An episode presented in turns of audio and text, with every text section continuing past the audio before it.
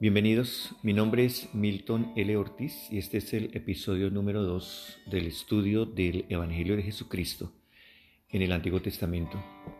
El tema de hoy son, es eh, las buenas nuevas de salvación en el pasado eterno.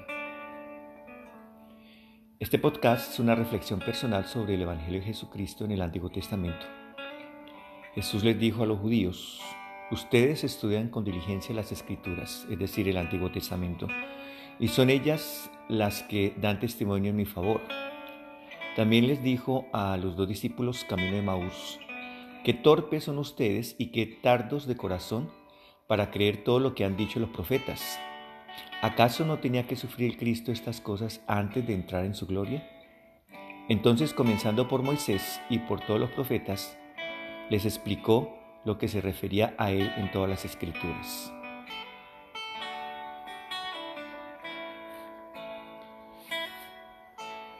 Una pregunta que nosotros nos hacemos regularmente cuando eh, estudiamos el Génesis es si Dios sabía que todos nos rebelaríamos contra Él porque nos creó.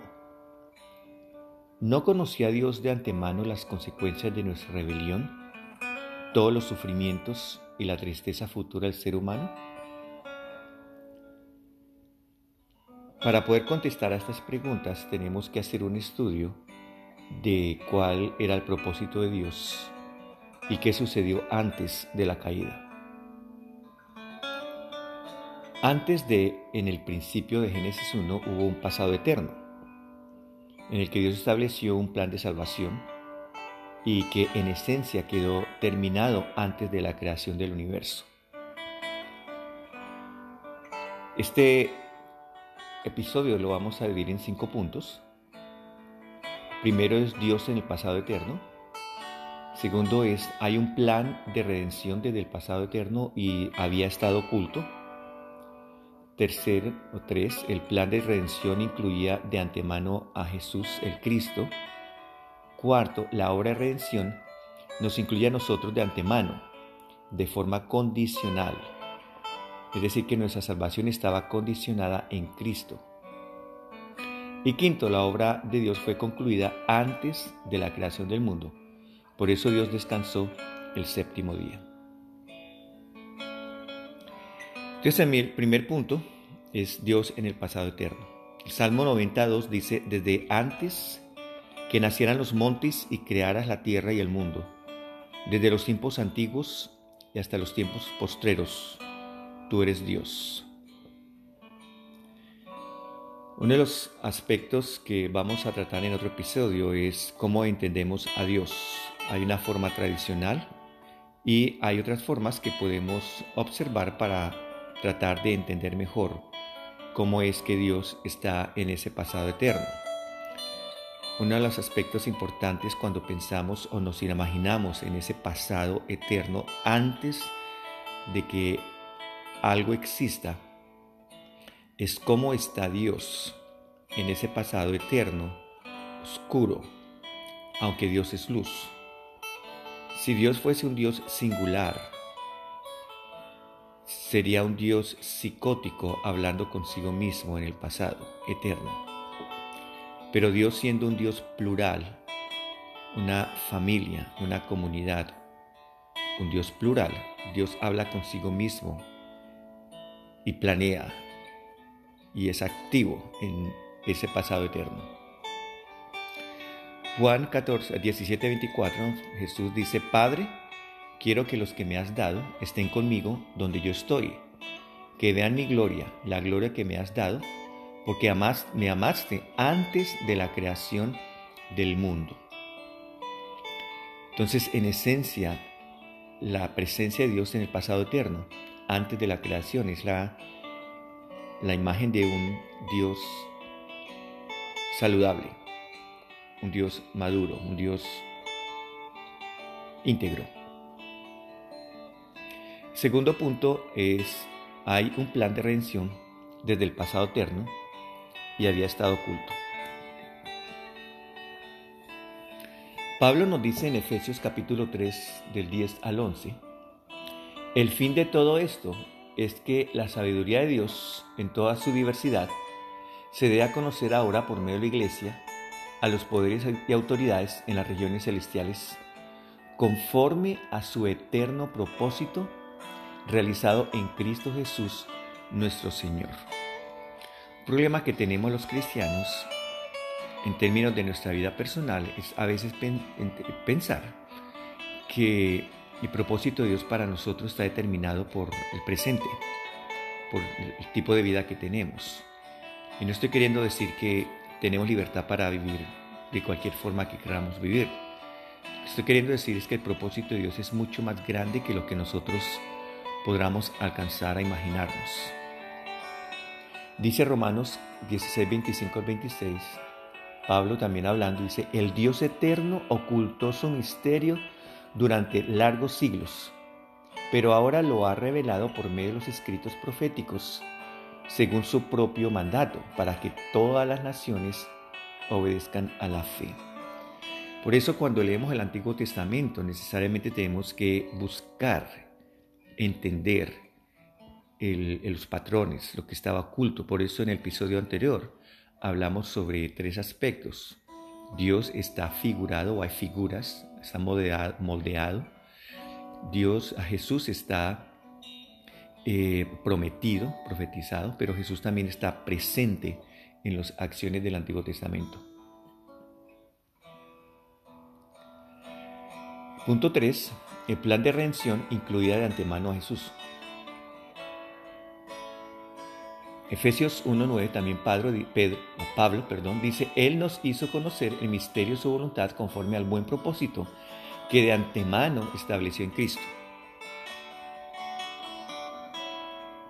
Y 1 Pedro 1.20 dice, Cristo, a quien Dios escogió antes de la creación del mundo, se ha manifestado en estos últimos tiempos en beneficio de ustedes.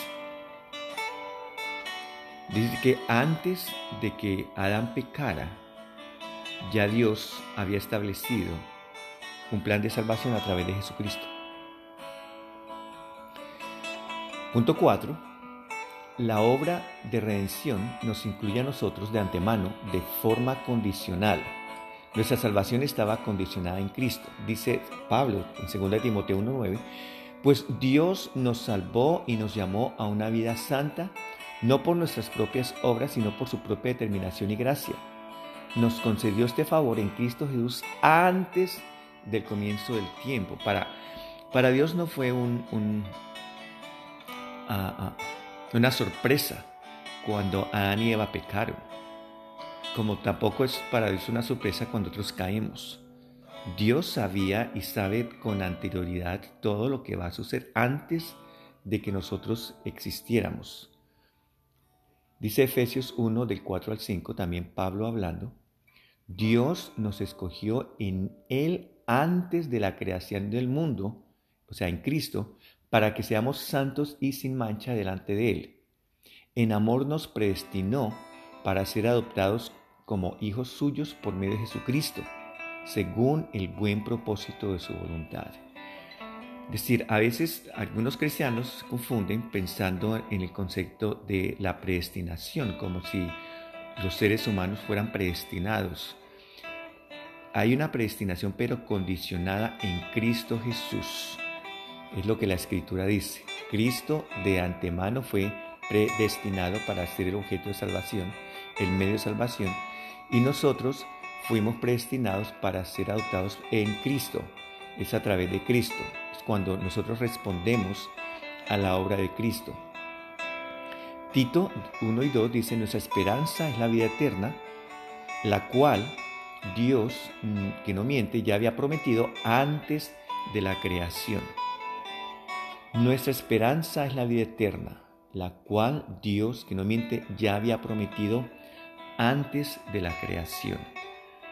Es decir, que el propósito de Dios para salvación de, cada uno de nosotros es algo que Dios ya había establecido desde antes de la fundación del mundo.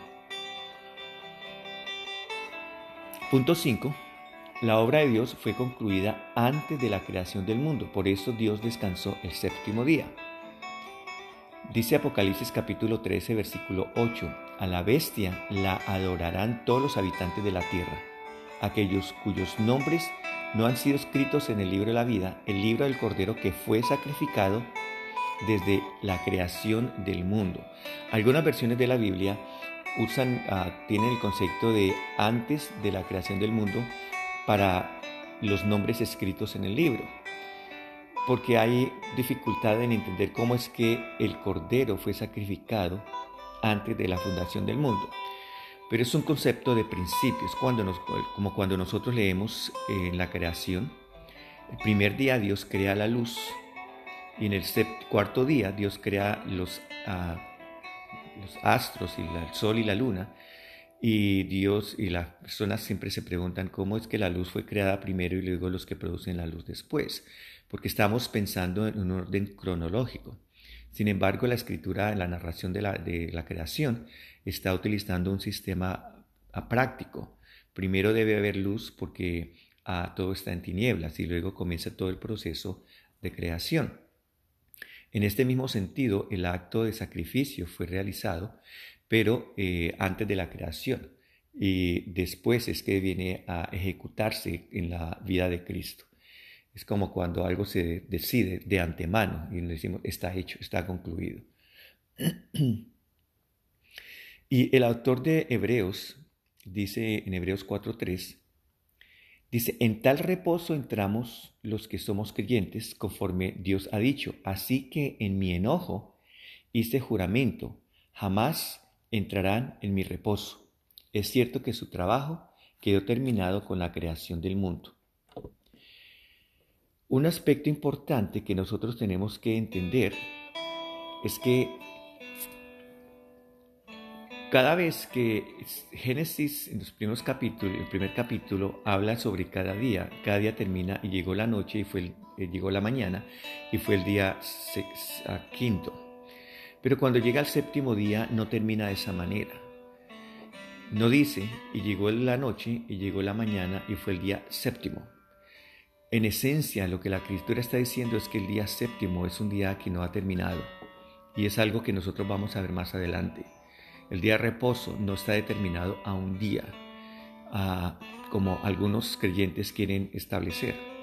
El día de reposo no se refiere a un solo día, pero se refiere al hecho de que Dios terminó su obra y es la parte importante que tiene que ver con nosotros hoy en día. En resumen,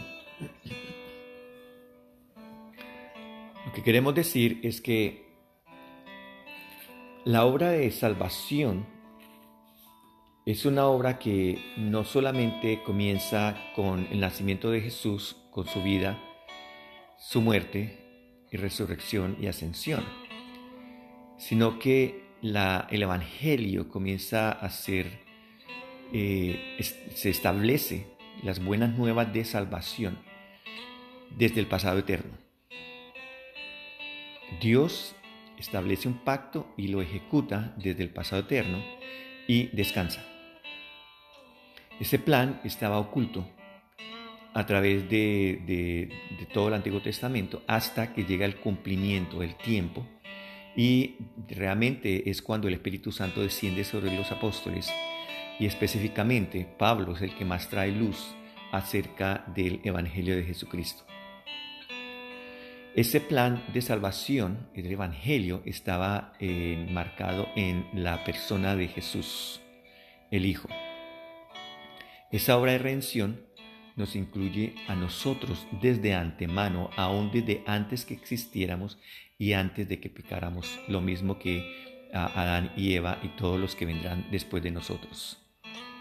Pero es un plan, es una obra de salvación que está condicionada a la obra de Cristo, a la relación que establecemos con Cristo. Y que esta obra ya ah, fue terminada desde antes de la creación del mundo. Esto es todo por hoy. Gracias por escuchar. Soy Milton L. Ortiz. El próximo episodio es sobre la creación. Comenzaremos con Génesis capítulo 1. Bendiciones.